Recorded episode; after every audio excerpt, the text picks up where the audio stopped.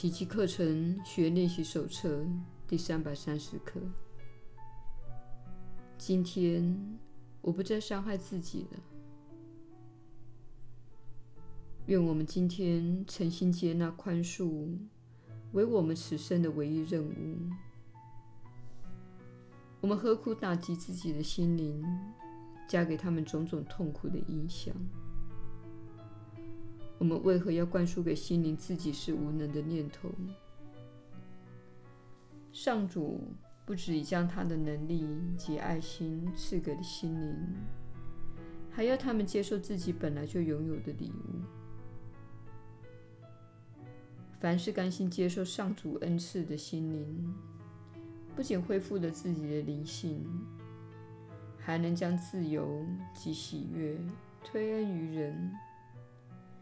与上主旨意及自己的意愿那般的结合在一起。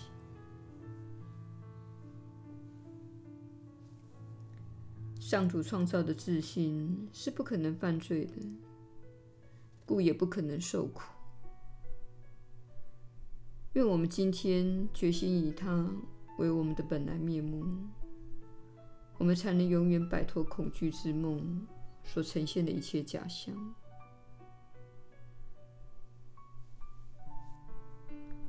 亲爱的天父，你的圣子是不可能受到伤害的。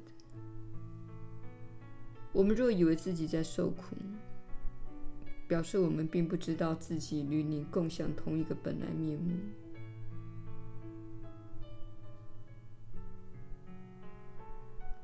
今天，我们愿意回到他那里，永远摆脱一切错误的束缚。并从我们自以为是的生存状态中得救。耶稣的引导，你确实是有福之人。我是你所知的耶稣。当然，你的所有的批判都会伤害你，你的所有恐惧都会伤害你，你的所有怨恨。都会伤害你，他们令你受苦，及感受到负面的情绪，因为你远离了自己天赋的资产，也就是对准上主之爱的能力。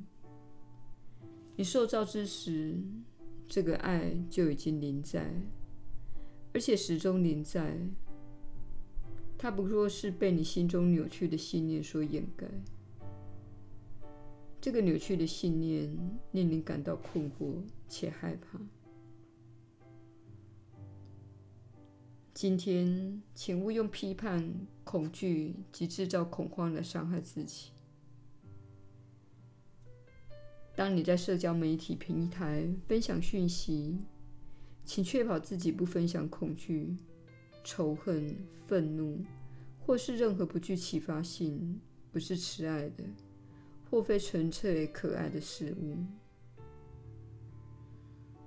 有些可爱的猫咪影片也能发挥不可思议的作用，因为它能提振人心，使人离开担忧和恐惧，进入片刻的喜悦。